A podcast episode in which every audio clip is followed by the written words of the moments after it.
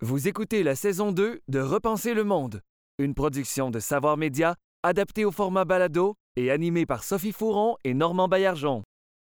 C'est la jeunesse qui porte bien souvent le changement social et les révolutions. Mais les jeunes ont-ils réellement le pouvoir de changer les choses? C'est la question qu'on se pose aujourd'hui à Repenser le monde.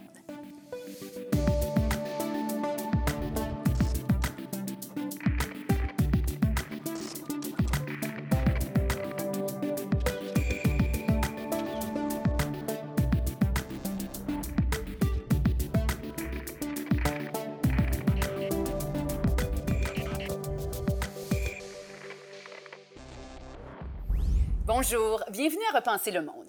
Les jeunes ont souvent le désir de transformer la société, mais en ont-ils vraiment la capacité? On en discute aujourd'hui avec nos invités que je vous présente à l'instant. Diane Gistal, commissaire indépendante et fondatrice de Nigra Juventa. Bonjour.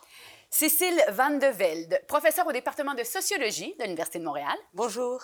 Marwan Jundi, militant et étudiant à la maîtrise en sciences politiques aussi à l'Université de Montréal. Bonjour.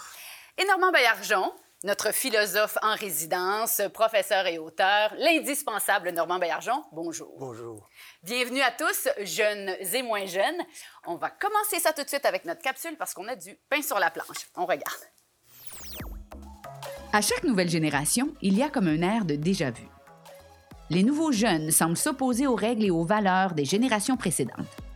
Les jeunes ont soif de changement, mais ils ont souvent l'impression que leurs idéaux se heurtent à un mur.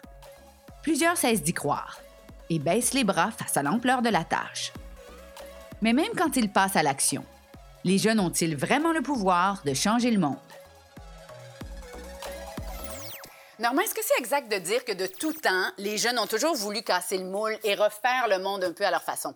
C'est une grande et belle question. Il y a certainement des variables culturelles qui entrent en jeu pour répondre à cette question-là. Mais j'avais envie d'évoquer aussi la psychologie évolutionniste. Alors, il y a une nouvelle discipline depuis une cinquantaine d'années qui essaie de voir comment la biologie, l'évolution place en nous des structures mentales.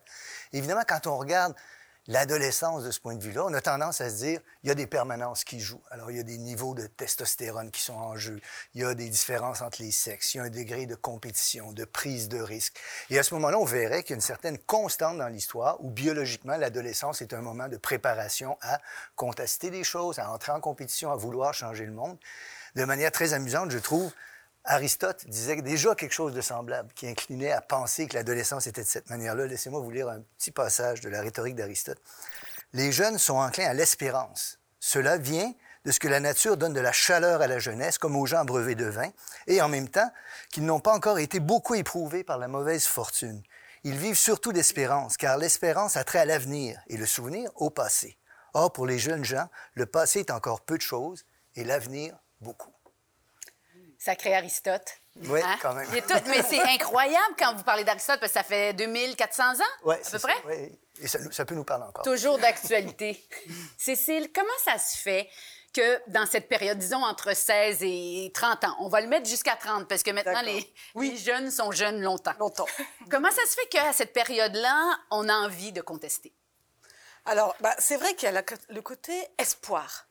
On sait, Aristote l'a dit, la jeunesse est porteuse d'espoir, elle est porteuse d'audace, et souvent elle n'a rien à perdre. Elle arrive face à un monde dont elle hérite, elle arrive avec des nouvelles normes, des nouvelles valeurs, Euh, et alors face à la société, elle la regarde, et souvent elle a quelque chose à dire. Chaque génération pose son empreinte sur le monde, et chaque génération change à sa façon le monde. Et c'est vrai qu'aujourd'hui, il y a l'espoir, et en plus, chez les jeunes générations qui montent, il y a de la colère. Il y a de la frustration, il y a des sentiments d'injustice. Et donc je crois qu'on est dans une période où cette génération, comme les autres, est déjà en train de changer le monde, mais elle va porter un message euh, assez particulier dans un contexte justement de crise. Crise en chinois, c'est à la fois le danger, mais aussi l'opportunité.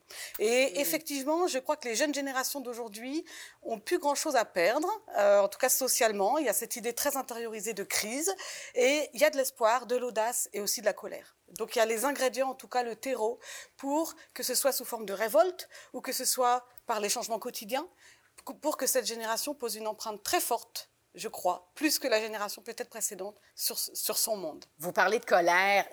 D'où vient cette colère? Alors elle a beaucoup de racines. La colère, souvent, c'est la réponse à un sentiment d'impuissance et un sentiment de mépris. Les deux se rencontrent. Et euh, quand, justement, souvent après les études, pas, pas forcément avant, mais après les études, après des périodes d'attente sur le marché du travail, il y a un sentiment d'impuissance, de frustration qui peut se développer face à un marché du travail qui est perçu comme violent, Mm. même chez ceux qui rentrent sur le marché du travail et qui sont salariés.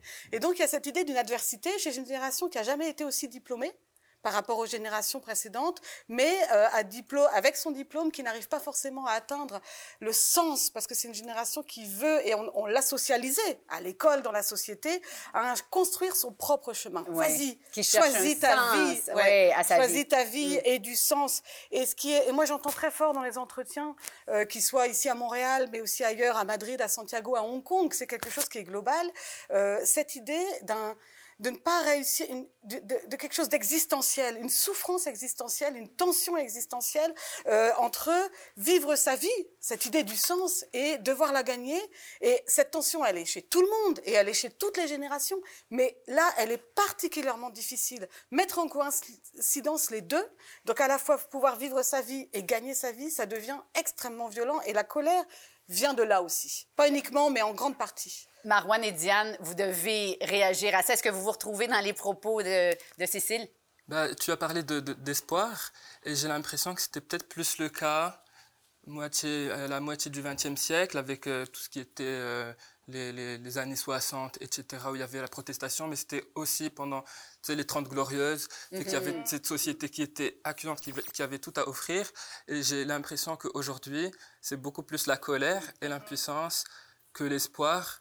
Et peut-être même que c'est un moteur encore plus puissant parce que parce que ça nous met face, surtout si on prend l'exemple des changements climatiques par exemple, ça nous met face à, un grand, euh, à une grande crise existentielle dans le sens où euh, pour euh, beaucoup de jeunes, beaucoup d'enfants même, euh, ça ça n'a pas de sens de, de, de passer ces- des, des années de nos vies à étudier. Moi j'ai 23 ans par exemple, aujourd'hui d'ailleurs.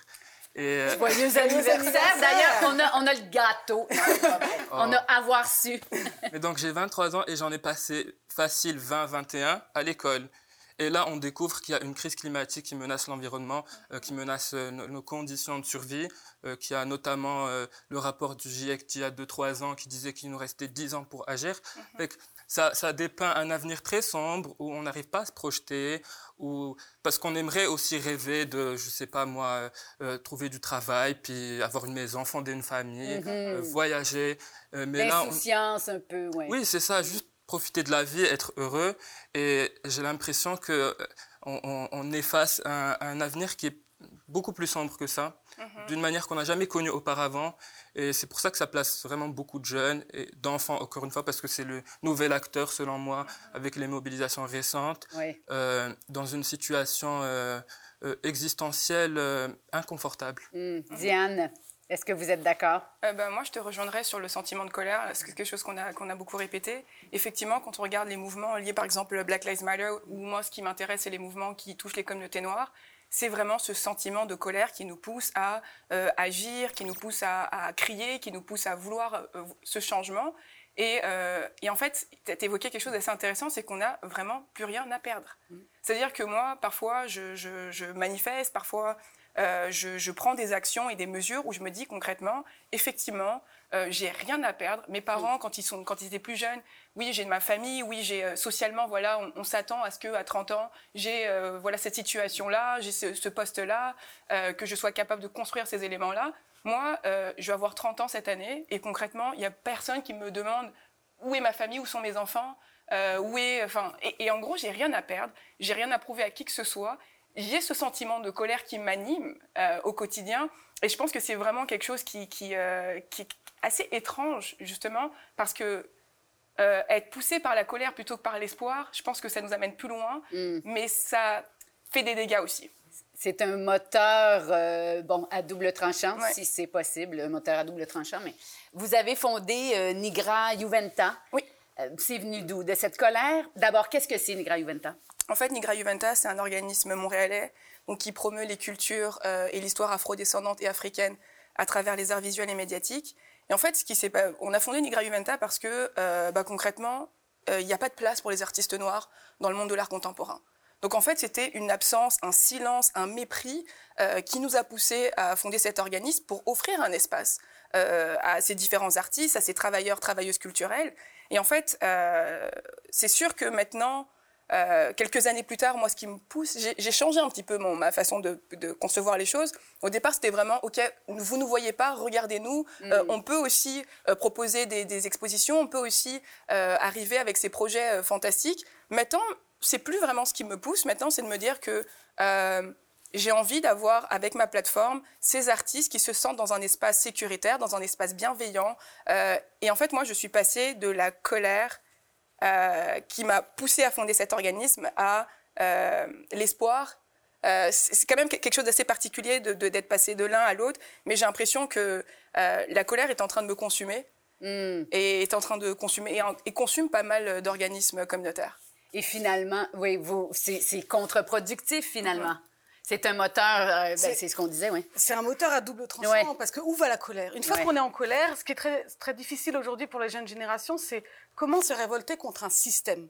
Parce que ce qui monte, c'est une colère euh, sociale contre une société, contre un système, donc quelque chose qui est presque trop gros pour soi. Et donc comment comment ouvrir la brèche de ce système? C'est très difficile. Et on voit beaucoup que politiquement, donc il y en a qui vont aller plus vers des, efforts macro, donc d'aller dans les mouvements sociaux, d'aller construire du communautaire, puis d'autres qui vont dire, bah, moi, ma politique, ça va être au quotidien. Donc quelque chose de beaucoup plus micro pour s'attaquer au système, entre guillemets, par les, armes qu'on a, et donc les armes quotidiennes, individuelles, euh, du, safe space, de, quelque chose du soin, de la solidarité avec ses voisins, euh, de quelque chose beaucoup plus quotidien, un rapport au politique très directe, très brute, mm -hmm. euh, et qui est en fait qui est une façon de répondre à la difficulté euh, de d'agir sur un système. Euh, et c'est le nouvel ennemi, le système. Dans les dans les enquêtes, on entend, moi je suis en colère contre le système. Ouais. Alors il a plein de définitions, autant de ouais. définitions que d'individus. Mm -hmm. Mais ce qui veut, ce, quand on creuse et quand on tape dessus, puis qu'on essaie de comprendre ce que c'est le système, le système c'est ce qui fait mal.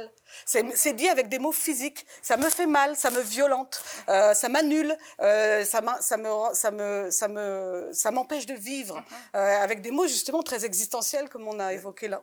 De ce point de vue-là, est-ce qu'il ne faudrait pas penser peut-être à mettre dans l'équation un certain sentiment d'urgence qui n'a jamais été aussi vif dans, je pense, j'évoque par exemple les, les, gens qui se sont révoltés dans les années 40, 50, 60 du siècle dernier, ils étaient là. Certains évoquaient des problèmes écologiques, mais on ressentait jamais une telle urgence. C'est peut-être ce qui explique une partie de la réaction de cette génération-là au monde dans lequel on vit. Seriez-vous d'accord? Ah, Complètement, je trouve que c'est très fort et on l'entend, on l'entend, euh, on l'entend très fort dans les mouvements sur l'environnement. Mm -hmm. euh, cette idée, alors on dit que le temps s'accélère, qu'on est avec les changements technologiques, euh, dans une période, une temporalité à la fois de crise, qui nous empêche de regarder l'avenir, et puis euh, à la fois d'accélération, avec euh, un temps à la fois quotidien puis, et, et, plus long terme, très très rapide.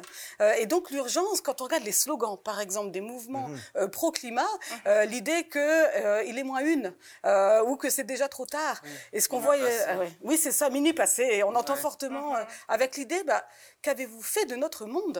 C'est le, le, le, doigt pointé aussi sur les générations passées en disant voilà le monde dont on hérite il est un peu trop lourd à porter euh, et cette urgence elle est comme euh, elle nous arrive dessus on doit la gérer alors que c'était à vous de gérer mmh. le temps long justement ouais. le temps euh, ouais. Et, oui Diane si je me permets j'ai une question pour toi parce que pour moi le sentiment d'urgence il existait aussi avant parce que quand tu réfléchis à des mouvements comme le mouvement des droits civiques l'apartheid mai 68 j'ai l'impression que il y avait aussi vivre le mouvement des droits civiques, c'est quand même quelque chose d'assez violent. Euh, et il y a ce sentiment qui, qui t'anime au quotidien. Puis tu le vis, le racisme systémique, mais de façon extrêmement violente.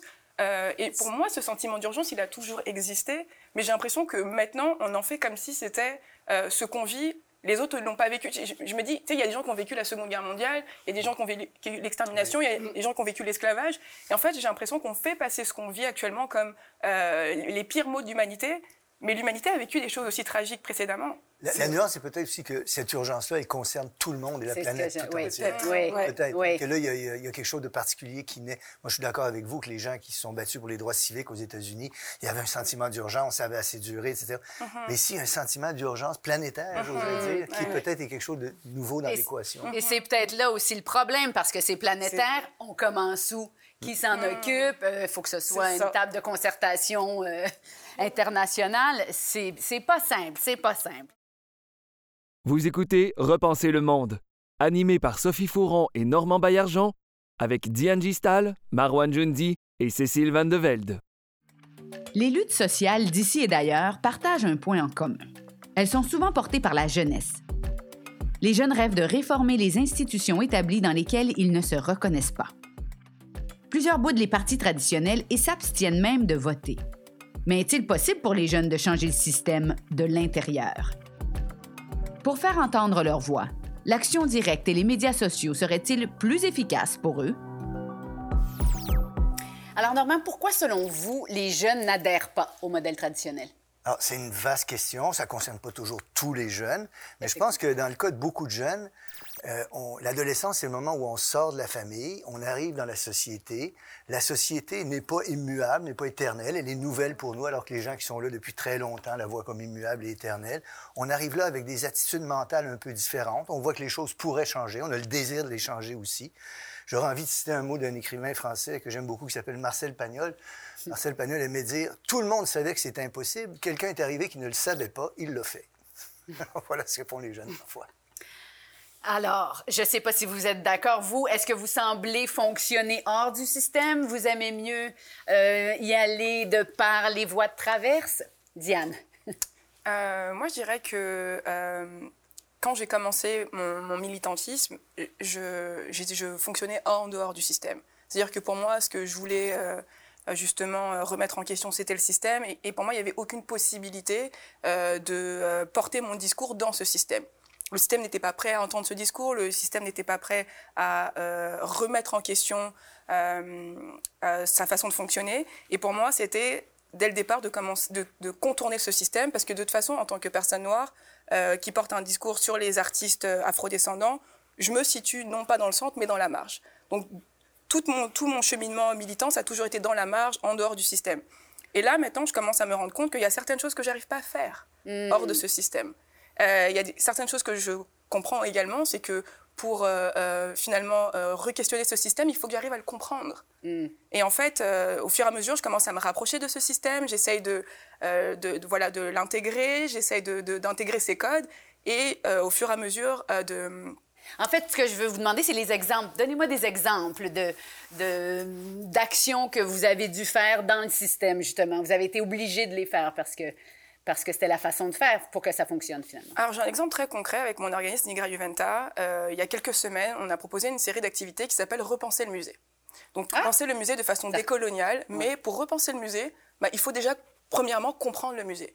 Donc on a proposé cette activité en partenariat avec le musée des beaux-arts de Montréal. Donc on a intégré le musée avec euh, des chercheurs et des chercheuses racisées euh, en portant un discours décolonial radical, mais il nous a fallu dans un premier temps comprendre, analyser et être dans ce rapport de confiance avec l'institution.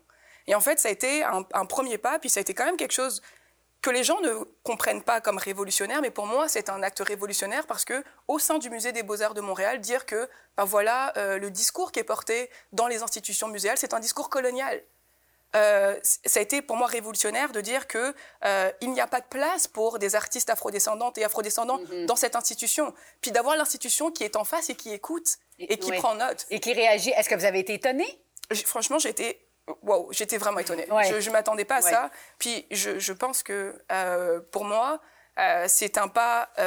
c'est une mini-révolution. C'est une mini-révolution et que si on avait tenu cette conversation en dehors des murs du musée, ça n'aurait pas eu le même impact. Incroyable. Normand, vous alliez dire... Est-ce que c'est un peu en parallèle avec cette diminution de la colère que vous aviez évoquée tantôt? Effectivement, oui. Exactement, Exactement oui. Les choses se placent, c'est intéressant.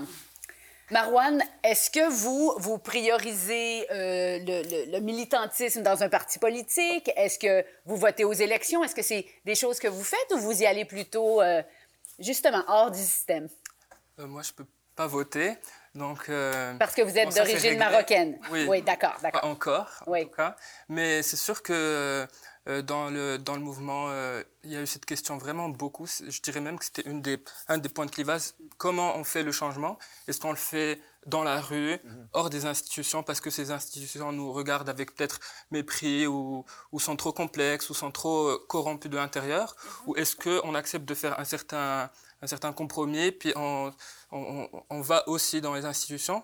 Je pense que dans le mouvement, euh, c'était plus justement cette optique d'être dans la rue, d'être vraiment contestataire. C'était un peu cette idée romanesque de faire la révolution, de Mm. casser le système de l'extérieur. Euh, moi, je suis très intéressé par certains mouvements comme aux États-Unis, euh, Sunrise Movement par exemple. C'est C'est-à-dire? le mouvement euh, climatique, le mouvement jeunesse, l'équivalent en gros, mais aux États-Unis. Et eux, leur approche est vraiment intéressante euh, parce qu'elle centre euh, le- la focale sur la stratégie, sur comment on arrive à produire le changement. Et ce qu'ils disent, c'est que veut, veut pas, c'est au Congrès euh, que les lois passent, que tout se fait, que même si nous, on choisit de s'en exclure, ben, le, le système va continuer de fonctionner comme tel. Donc, Ouais. on a tout, tout intérêt à essayer de s'infiltrer dans ce système et à le changer de l'intérieur. Parce qu'on ne peut pas se battre contre le système. C'est ça, parce qu'il y a des élections, il y a une manière de fonctionner, et euh, que si on veut produire le changement social qu'on veut, ben, il faut malheureusement euh, respecter ces règles-là, puis après les changer si on, ajoute, si on gagne euh, selon, selon les règles. Est-ce que vous vous présenteriez euh, pour un parti politique? Est-ce que c'est une façon de justement faire changer les choses, comme certains l'ont fait, comme euh, Gabriel Nadeau-Dubois l'a fait, après, c'est, après le, le printemps érable, comme Stephen Guilbeault aussi l'a fait, euh, maintenant euh, il est au fédéral. Est-ce que c'est quelque chose que vous envisageriez? Ben, je pense que si on a une optique euh, pessimiste de la politique, euh, ce serait euh, pas très responsable de laisser les choses telles quelles. Je pense que les citoyens ont une responsabilité de s'impliquer, juste pour donner l'image que la politique doit être, doit impliquer les citoyens. Euh, et, mais je pense qu'il y a une- un concept dans, dans les, les mouvements sociaux, c'est la diversité des tactiques. Et je pense vraiment que une pression de l'extérieur et une pression de l'intérieur, c'est ce qui fait que un mouvement réussit en général. Et en ce moment, j'ai l'impression que la pression elle est juste à l'extérieur. C'est pour ça qu'à certains moments, comme la grande marche du 27 septembre, euh, j'ai pas l'impression que ça a porté de grands fruits. Cécile? Bah, c'est- Ouais, allez échanger. Ah ouais, je, ça, je rebondis sur ce qu'il dit parce que ça m'intéresse énormément parce que dans tous les mouvements sociaux de la décennie dernière, et ils ont été portés par les jeunes générations du mouvement pro-climat, Hong Kong, Indigné, euh, Printemps érable, etc. Il y a eu ce clivage entre, il y a eu des tensions très fortes euh, entre ceux qui disaient bah il faut quand même voter, il faut y aller non seulement de l'extérieur mais aussi par l'entrisme, donc oser aller voter pour faire peser aussi la parole Oui. euh, peut faire porter la parole juvénile, générationnelle euh, dans les, les canaux classiques. Mais à chaque fois, il y a eu des tensions très fortes qui souvent ont signé la fin des mouvements euh, avec ceux qui s'opposaient, qui disaient non, il faut rester dans le langage de la rue, il faut rester Dans hors la du système et donc privilégier des actions. Tout à l'heure, tu as parlé de radical, privilégier des actions radicales qui justement portent une voix dans la concurrence des colères, parce qu'il y a beaucoup en ce moment, on est dans des situations de crise, il y a une concurrence des colères. Il faut réussir à se faire entendre, à être audible, et puis à se faire plus qu'entendre, écouter pour pouvoir porter le changement. Et, euh, et, et, et- et là, il y a justement, on est à ce point en ce moment entre des, des discussions très fortes sur les tactiques à adopter. Euh, Alors- et c'est pas évident parce que cette jeune, génération, elle se méfie du vote. Euh, on voit monter, alors chaque jeune génération, dans la vingtaine en général, il y a beaucoup d'abstention, mais la génération qui arrive actuellement à la vingtaine euh, a un taux d'abstention particulièrement élevé, et ce dans tous les pays euh, occidentaux, et ce qu'on appelle l'abstention volontaire, avec un discours non, non, je, il, ne, il ne me concerne pas, il ne me représente pas. Euh, et donc se représenter soi-même, aller porter sa propre parole individualisée, personnalisée, c'est ce qui monte. C'est incroyable. Je rebondis sur ce que vous dites. Chez les moins de 25 ans au Canada, moins d'un jeune sur deux vote. C'est quand même énorme, c'est la moitié des jeunes. Et au Québec, euh, il y a seulement un député euh, sur huit qui a moins de 40 ans. Alors là, on parle euh, d'une absence aussi de représentation au niveau des, des parlements, des assemblées, tout ça. Tout à fait. Et il y a une double absence, c'est-à-dire que, bon, certains appellent ça le lobby gris, c'est-à-dire que ceux qui votent sont les plus âgés. Et donc, effectivement, ça fait aussi que Jeunes ou pas jeunes, au-delà de l'âge des représentants, il y a une tendance à faire attention aux problématiques des plus âgés. C'est aussi les votants, c'est le corps des votants. Euh, et donc c'est vrai que c'est pour ça qu'il y a des tensions aussi sur les tactiques. Euh, effectivement, plus les jeunes accepteront la démocratie représentative et iront voter, plus ils iront for- faire porter leur propre voix. Euh, donc il y a cette euh, tension actuelle sur le poids démographique. C'est pour ça que les, beaucoup de pays européens sont en train de débattre sur l'obligation du vote à 16 ans. Faire descendre de deux ans Oui. euh, le vote pour accentuer le poids démographique des jeunes générations, puis la parole par le vote, même s'il y a une abstention très forte. C'est tellement intéressant. Et sensibiliser les jeunes à la chose politique et qui s'impliquent et tout ça. Le, en fait, peut-être que la, solution, c'est une sorte d'hybride de, de l'action directe et l'implication politique. Je ne sais pas ce que vous en pensez, mais est-ce que l'impact des médias sociaux, parlons-en, parce que, bon, c'est indissociable de vos luttes. Euh, est-ce que vous sentez que ça fait vraiment une différence? Euh, je pense qu'à l'interne, ça nous a beaucoup aidé. Mm-hmm. Euh, on a découvert Zoom un an avant la pandémie, par exemple. C'était forcément un moyen de d'accélérer l'organisation. Moi, je peux vous dire que c'est pas mon cas. Hein. J'ai encore de la difficulté. Mais donc, euh, oui, nécessairement, ça a été un, catalyseur de, l'organisation interne, du fait de pouvoir euh, organiser des, grandes manifestations, de se coordonner avec d'autres organismes, mais aussi d'être présent sur les réseaux sociaux, mm-hmm. de se faire voir sur les réseaux sociaux, parce que je pense que c'est probablement la première source d'information aujourd'hui mm-hmm. euh, pour beaucoup de gens. Donc, je pense que c'était crucial, mais ce que la pandémie justement nous a montré, c'est que s'il n'y a pas un ancrage physique aussi, euh, si c'est pas les deux qui vont ensemble, c'est euh, ça, ça, ça, marche C'est vous à l'échec?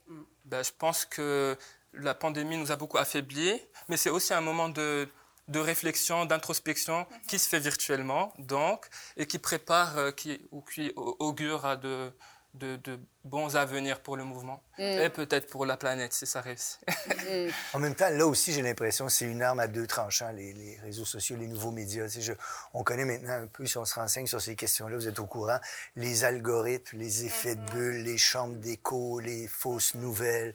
Et, là, il y a un danger aussi, pour, je pense, pour le militantisme, hein, de, de s'enfermer dans ces réseaux-là et de voir des fausses nouvelles propagées. Elles se propagent beaucoup plus vite que les, vraies nouvelles. Des études de plus en plus nombreuses montrent les effets euh, néfastes et même dangereux des algorithmes, des effets de bulles, etc. Vous, une réaction à ça? Ben, sur cet enjeu en particulier, il faut convaincre le maximum de gens de mener des mesures euh, d'une radicalité peut-être inégalée. Mm. Et j'ai l'impression que ce que ça crée, ces effets de chambre à écho, c'est qu'on se retrouve entre nous. Ça. Puis on n'arrive pas à, aller ramener du monde, rejoindre. Je comprends très bien. Vous prêchez aux convertis, finalement. C'est ça. Et je mhm. pense qu'effectivement, ça pose un enjeu pour la, vitalité de la discussion démocratique. Mhm. C'est sûr qu'il faut qu'il y ait de plus en plus d'espace où on essaie de, de, de, percer nos bulles mutuellement. Ça demande un effort technologique, mais aussi un mhm. effort nous-mêmes, parce qu'on a tendance à aller chercher l'information qui nous arrange, à s'entourer de gens qui pensent comme nous. Puis c'est très réconfortant, mais peut-être qu'il faut qu'on fasse l'effort d'avoir des conversations euh, délicates. Mm-hmm. Oui. Diane, est-ce que vous utilisez les, euh, les, réseaux sociaux, les médias sociaux aussi pour faire changer les mentalités? Euh, c'est certain qu'on utilise les réseaux sociaux, mais nous, on est une plateforme artistique, donc on a besoin de, de ce concret, de ce, de ce présentiel. Mais pour revenir sur ce que tu disais, moi, je, je pense que le problème avec les médias sociaux, c'est que non seulement on a cette euh, illusion du changement, c'est-à-dire qu'on on voit tellement du contenu qui nous concerne et qui euh, euh, le contenu qu'on a envie de voir constamment, qu'on est convaincu que finalement ah, le changement est en cours mais il se passe rien du tout. Le changement, il est autour de moi. Puis en plus, pour moi, on s'enorgueillit en fait. On est, euh, ah bah écoute, euh, voilà, mon discours est porté tellement loin, il y a tellement de personnes qui le partagent, mais les personnes qui le partagent sont des personnes qui te ressemblent exactement. Déjà favorables à la déjà la même chose. Ouais. Je pense que cette image de l'illusion du changement, elle est particulièrement pertinente au moment des élections. Mhm. Moi, personnellement, je l'ai ressenti, où justement, dans mon, dans mon fil Facebook ou Twitter, ben, je vois que tout le monde pense comme moi. Donc, je m'attends à ce qu'il y ait un bon résultat aux élections et ensuite, c'est vraiment la déception. Et je pense que c'est un facteur de, de démotivation ou de manque de confiance dans le jeu démocratique, mais c'est ça participe à ça. Je pense que c'est une mhm. belle image. Et c'est vrai que les, les, réseaux sociaux, on les voit surtout efficaces au début d'un mouvement. Parce que ça permet déjà une prise de conscience, puis une prise de parole. Une prise de conscience parce que on se dit, par exemple, dans le mouvement MeToo, euh, je ne suis pas seule à vivre ce que je vis. Donc, en général, c'est vrai que les réseaux sociaux, au début, ont un, ont un effet de diffusion euh, et puis aussi de, de, prise de parole. On peut s'exprimer directement, personnellement. Euh, moi aussi, j'ai vécu ça, etc. Et de collectivisation. Mais ça ne remplace pas, c'est ce que tu disais, le, le face à face. Euh, ça ne remplace pas le débat démocratique direct. Euh, donc c'est quand même comme un beau relais. Et c'est vrai que je crois que pour cette euh, génération, et pour celle, les autres aussi, hein, mais c'est quand même un relais euh, organisationnel de collectivisation aussi de la parole qui est, qui est sans précédent. Ça a permis l'éclosion de mouvements presque planétaires. C'est sans précédent. Par contre, ça ne remplace pas les relais dans la société. Et donc après, on parlait de l'in- l'institutionnel, le vote. et c'est comme une chaîne, en fait, une grande chaîne. Et que tous les piliers doivent être activés en même temps, pas un seul. Sinon, on se retrouve dans sa propre bulle, finalement, à s'auto-confirmer dans ses idées. euh. Ouais. J'ai envie de demander aux jeunes, en tout cas aux plus jeunes autour de la table, qu'est-ce que vous reprochez aux décideurs actuels? Je pense qu'il n'y a aucun, euh, aucun incitatif à, à- à s'engager parce que c'est c'est pas intéressant. C'est un peu plat, genre. Il y a encore tout ce, ce mythe autour des partis politiques avec une structure euh, complètement désuète. Oui. Euh, C'est pour ça que les gens, sont- les jeunes, les moins jeunes aussi, Mhm. ils sont beaucoup plus portés par des mouvements. C'est ce qu'on a vu aux États-Unis, par exemple. Que des Oui. partis.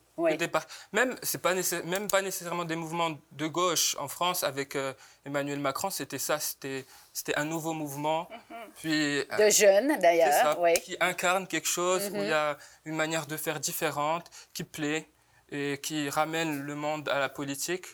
Trudeau, par exemple, on pense beaucoup qu'il fait rien pour l'environnement et tout, mais je pense que c'est un- aussi un problème de communication.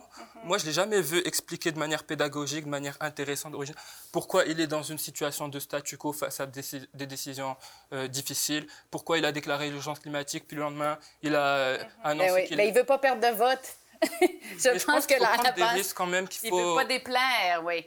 Mais je pense est qu'on est trop pris dans des vieilles euh, logiques. de- ouais. C'est ouais, c'est intéressant. Je pensais pas que c'était la réponse que vous alliez donner, mais je trouve Parce que que les, autres réponses, je pense qu'elles sont trop évidentes. Ouais. Euh, il y a un, un logiciel à mettre à jour. Je pense que, euh, là, on l'a clairement compris, il n'y a plus de besoin de le dire. Je pense, ouais, faut mieux communiquer aux citoyens. Oui, Ouais. Diane, est-ce que vous avez une autre réponse? Euh, moi, je dirais juste que je, je leur reproche de ne pas tendre l'oreille.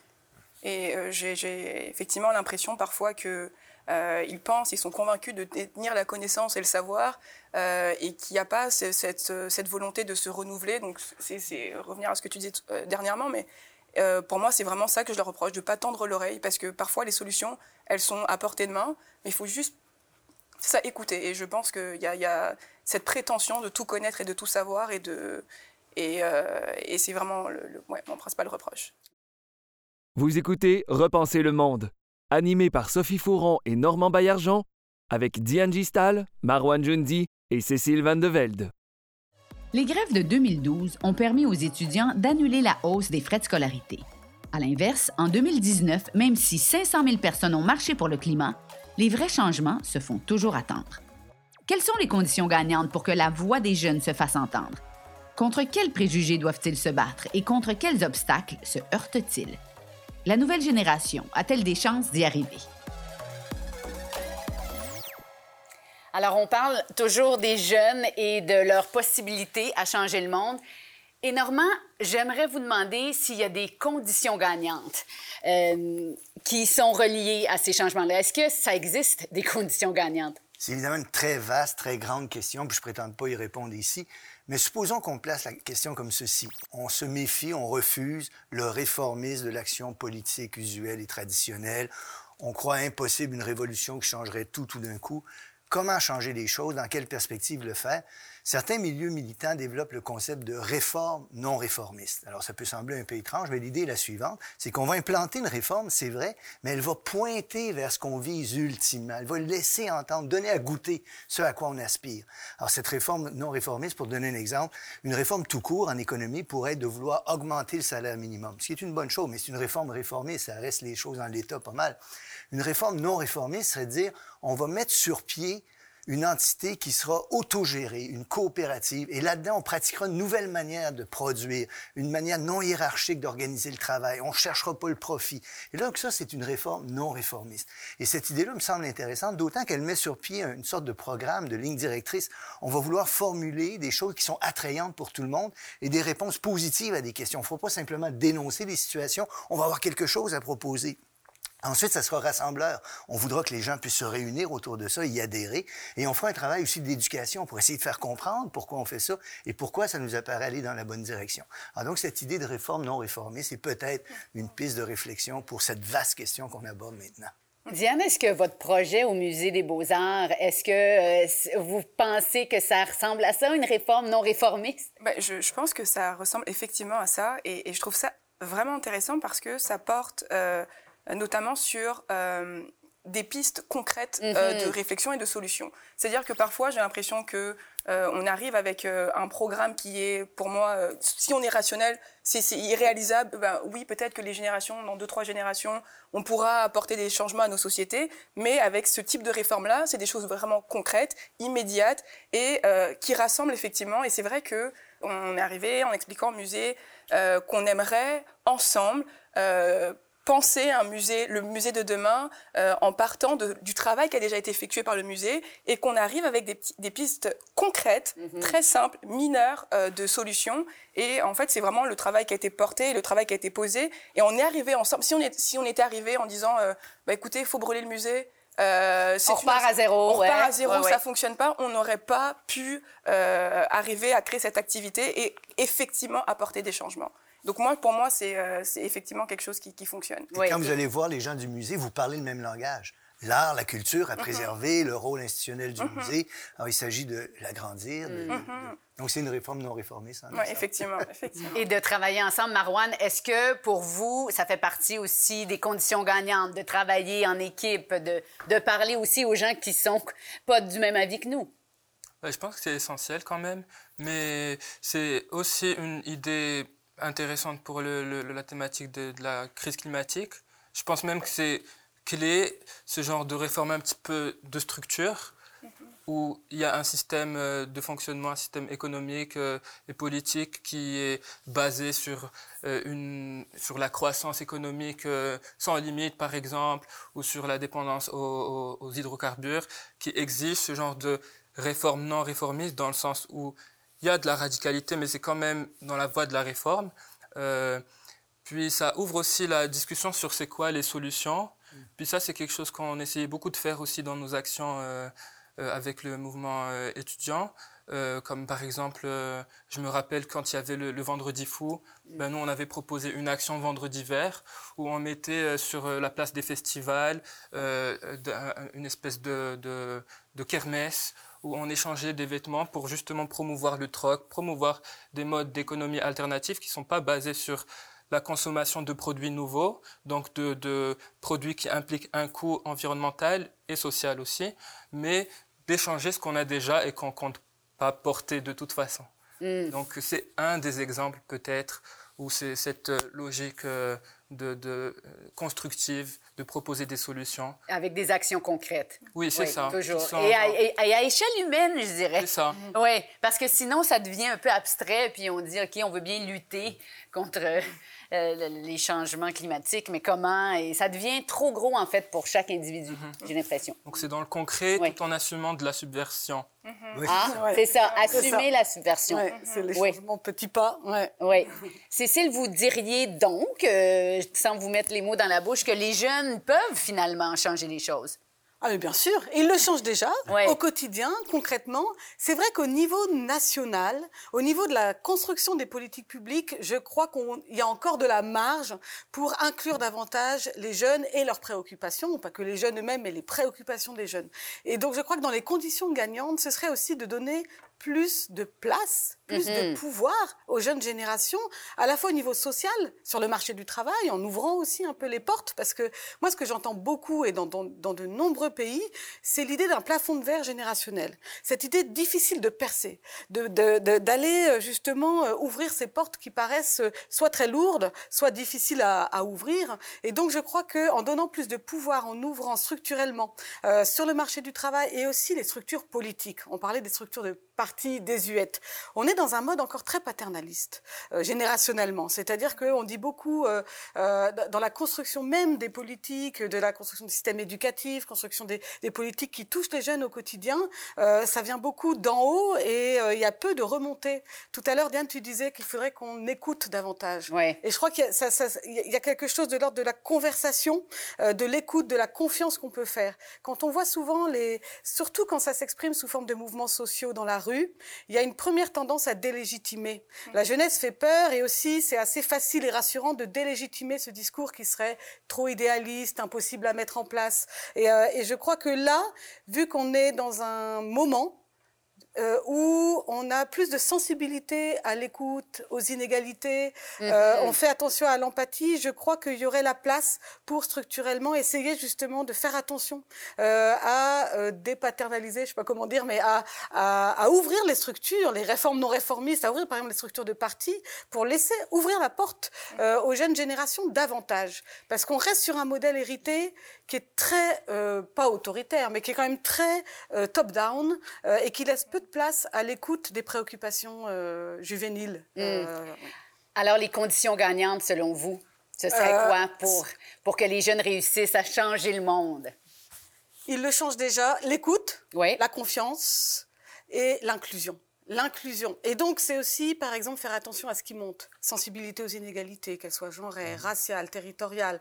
Euh, Qu'est-ce qui monte? Préoccupations environnementales. Et donc, même si c'est pas forcément les jeunes qui sont au pouvoir, les remonter et faire attention à réellement parce que ça nourrit le cynisme aussi de dire on écoute sans, sans, sans agir, à réellement agir sur ces préoccupations-là. Je crois qu'au niveau, la balle n'est plus dans le camp des jeunes qui ont beaucoup exprimé leurs paroles ces dernières années euh, et qui continuent à l'exprimer. Pour moi, la balle est dans le camp des politiques eux-mêmes euh, qui ont tendance effectivement à euh, se nourrir de discours de surface sans réellement, structurellement, changer les politiques de jeunesse. C'est plus vrai en Europe qu'ici, il faut le dire, mais quand même, il y, a, il y a de la marge pour le changement là-dessus. Êtes-vous d'accord, Diane?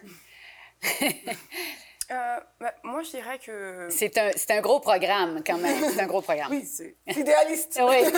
Bah, je- moi, c'est ce qui est ce qui est particulier pour moi, c'est que j'ai l'impression qu'effectivement, il faut écouter davantage, comme je disais précédemment. Mais il y a aussi, euh, pour moi, lorsque les mouvements fonctionnent, c'est lorsque euh, ils partent d'un- événement dramatique. J'ai l'impression qu'il faut que cet événement soit vu par tous et par toutes. Il faut toucher l'opinion publique. Euh, là, je vais parler du cas des violences policières en France. Il y a deux événements marquants. Il y a euh, la mort de d'Adama Traoré, Ouais. euh, qui est donc euh, un jeune homme qui a été tué par les gendarmes. Euh, et il y a eu tout un mouvement euh, qui a été porté par sa sœur et qui est encore porté par sa sœur. Et c'est euh, un, un- moment euh, voilà, charnière dans l'histoire euh, Ouais. des violences policières en France, mais c'est vraiment porté par un, un discours qui est pas seulement un discours, mais aussi filmé, très dramatique. C'est comme George Floyd, en fait, c'est l'équivalent un peu de. Exactement, de la version française. On a eu Bouna pareil, deux jeunes hommes qui, qui sont morts suite à une, une interpellation policière. On les a poursuivis, puis ils sont décédés. Puis en fait, il faut cet événement dramatique. J'ai l'impression que si on porte un discours sur les violences policières et qu'il n'y a pas cet événement, il n'y a pas ce- cet élément qui touche l'opinion publique, Cette étincelle. cette étincelle, Ouais. il ne se Ouais. passe rien du tout. Et en fait, je trouve ça quand même problématique, le fait qu'on doive en arriver à un George Floyd pour que euh, au Canada, on commence à se questionner sur, oh, effectivement, il y a peut-être un racisme systémique. Oui, oui. Ou Joyce et Chacuan. À Exactement. Joliette, oui. Exactement. Tout à fait. On- oui. C'est extrêmement déprimant quand on y réfléchit, mais après, si ça fait justement euh, réfléchir et, et- et changer les choses, euh, en fait, il faut leur rendre hommage, il faut passer notre temps à leur rendre hommage et à, à défendre euh, cette mort injuste. Pour les changements climatiques, c'est plus compliqué parce qu'on n'est pas encore dans l'eau bouillante, on la sent pas encore. C'est vraiment la grenouille qui est dans l'eau puis qui se fait bouillir sans qu'elle s'en rende trop compte. Je pense que les jeunes, ils la sentent quand même pas Ouais. mal. Parce que surtout, Ben, ben, encore ça. surtout les jeunes du secondaire, par exemple, Ouais. voire même du primaire. Parce que, euh, genre, je sais pas quel âge vous avez, mais vous avez vécu quand même quelques décennies. Deux ans plus, vieux- plus vieille que toi, Marwan. Donc je pense que genre que on a vécu, vous avez vécu quand même euh, une grande partie de la vie sans ce sentiment d'urgence peut-être ou sans cette inquiétude par rapport à l'avenir. Mais pour beaucoup de gens, pour les, générations plus jeunes, je pense que c'est- on est empêché dans ce- cette projection-là dans l'avenir parce que souvent on, avait l'impression que ah, ça y est les jeunes c'est les vedettes. Mais je pense qu'on qu'on se bat quand même sur euh, sur euh, l'héritage de beaucoup de gens qui se sont battus avant nous, euh, qui, qui, qui, qui ont souffert de toute l'histoire de l'humanité. Il n'y a pas que notre cause qui compte. Euh, et euh, je pense que c'est important d'avoir cette humilité. On aimerait vivre jusqu'à 80-90 ans nous aussi, sans se soucier de est-ce que l'air qu'on va respirer sera euh, respirable. Est-ce qu'on va survivre? Est-ce qu'il y aura des centaines de millions de gens qui vont fuir leur pays Mm-hmm. ou qui vont mourir tout simplement? On aimerait ça, un monde où on se sent serein. Euh, On se le souhaite, on se le souhaite tous. Euh, Cécile, euh, oui, vous alliez ajouter. Euh, si je peux Diane, me permettre juste oui. un élément, pour moi c'est important aussi euh, que la jeunesse reconnaisse le travail de- des prédécesseurs et des prédécesseuses. Mhm. Et pour moi c'est vraiment problématique le fait qu'on ait l'impression à chaque fois qu'on est le premier ou la première à avoir posé cet acte, euh, avoir euh, euh, infiltré cette institution, euh, avoir démantelé je ne sais pas quoi. Mais pour moi c'est important, c'est primordial parce que justement le mouvement pour moi n'avance pas suffisamment loin parce qu'on est prétentieux et qu'on n'arrive pas à reconnaître qu'il y a énormément de choses qui ont été faites euh, auparavant. Donc pour moi, c'est un élément à souligner. Mais c'est le propre de la jeunesse, ça, cette confiance. ça qui fait aussi Ben oui. et l'audace. Ça Euh, vous fait c'est avancer le- plus vite. Cécile, j'ai envie de vous demander si le proverbe si jeunesse euh, savait, si vieillesse pouvait, ça tenait toujours, ça. Ah, bonne question. Est-ce qu'on y croit encore euh, à cette maxime? Bon, bien sûr, il y a un fond de vrai. Plus on vieillit, plus on a de l'expérience. Mais il se passe quelque chose en ce moment de ce qu'on appelle de l'inversion de transmission. Euh, c'est que Margaret Mead, euh, dans les années 60, juste avant 68, euh, avait cette thèse que la jeune génération euh, qui montait, donc celle de 68, euh, était dans un processus d'inversion de la transmission, surtout sur la culture, les valeurs culturelles. Et effectivement, on sait combien euh, la génération 68 a, a- même si c'est un processus, mais a provoqué un changement culturel. Et aujourd'hui, on en parle plus sur les questions environnementales, des questions aussi de d'éthique politique, euh, de sensibilité aux inégalités. Et on est en train de voir que effectivement, il y a certaines valeurs qui sont aujourd'hui portées par les jeunes générations, qui remontent les générations, qu'en fait, elles font vivre à leurs propres parents et grands-parents. Donc, notamment sur l'environnement, mais pas uniquement. Donc, euh, et en plus, les, les jeunes générations aujourd'hui, euh, on parle de la génération Covid, mais vit des chocs systémiques assez forts. Et donc, évidemment, euh, elle porte aussi des que tout le monde vit, mais qu'elle qu'elle porte aussi un moment où on construit sa propre existence. Et donc, elle a des choses à transmettre. Alors, c'est fait. vrai, on revient encore à ça, à écouter. À écouter ce qu'ils ont à dire. Hein? C'est c'est, euh, fondamental. J'ai envie de vous demander si vous faites face à des préjugés quand vous militez. Euh, moi, je dirais qu'on ne fait pas suffisamment confiance à notre expertise. Euh, et je pense que c'est l'élément principal pour moi, c'est qu'il y a ce, ce rapport où euh, finalement tout ce qui est proposé, tout ce qui est posé, euh, on est constamment remis en question. Donc euh, moi, je trouve ça dommage qu'on ne nous fasse pas suffisamment confiance. Ouais. hmm. Et c'est flagrant. C'est flagrant. Effectivement, euh, des fois, on va nous dire concrètement, bah écoute, euh, euh, quand sais-tu, euh, t'es jeune, quand sais-tu, euh, t'as pas vécu suffisamment pour comprendre ces enjeux. Donc euh, ouais, pour moi, c'est c'est le, le principal euh, Ouais. ouais, élément.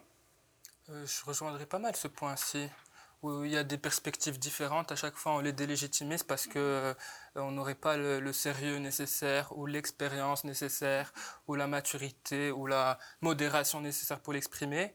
C'est que ça, ça peut être euh, effectivement euh, frustrant. Hmm. C'est dommage pour, pour être gentil. C'est dommage parce que c'est cliché finalement de, de penser que le- les jeunes ont, ont moins de valeur ou, euh, bon, leur parole est moins importante.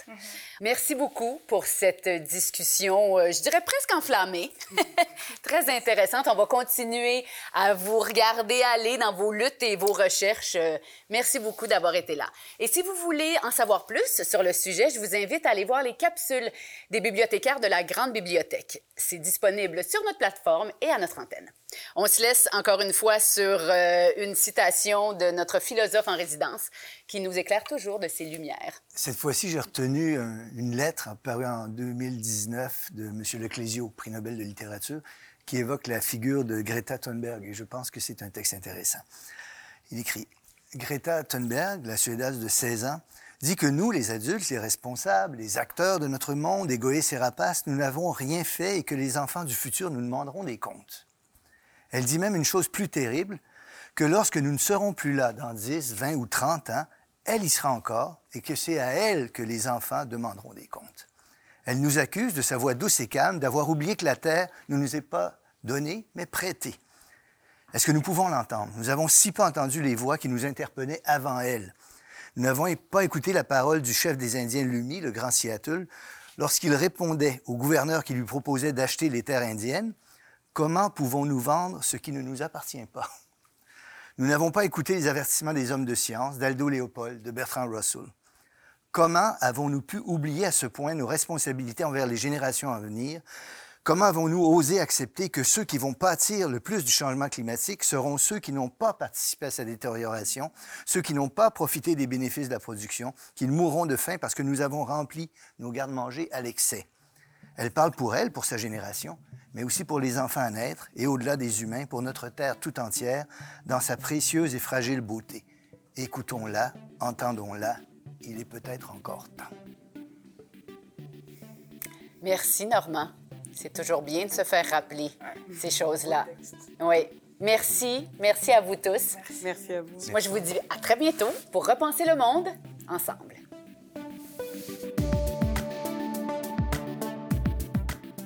C'était Repenser le monde, une série adaptée au format balado, animée par Sophie Fouron et Normand Baillargeon, avec Diane Gistal, Marwan Jundi et Cécile Van de Velde. Merci à toute l'équipe. À la réalisation, Éric D. Savage. À la recherche, Émile Bordelot-Pitre, Sophie Fouron et Normand Baillargeon. À la direction de production, Michel Sabourin. À la coordination de production, Camille Renault. À l'assistanat à la production, Coralie Heller. À la prise de son, Sylvain Gingras. À la post-production, Olivier Grenon-Doyon. À la coordination de post-production, Stéphanie Basquin. À la production déléguée, Anne-Marie Simard. À la direction générale et à la production exécutive, Nadine Dufour. Avec la participation de Jérémy Desbiens. La musique de ce balado provient de BAM Music Library. Repenser le monde est produit en partenariat avec le gouvernement du Québec.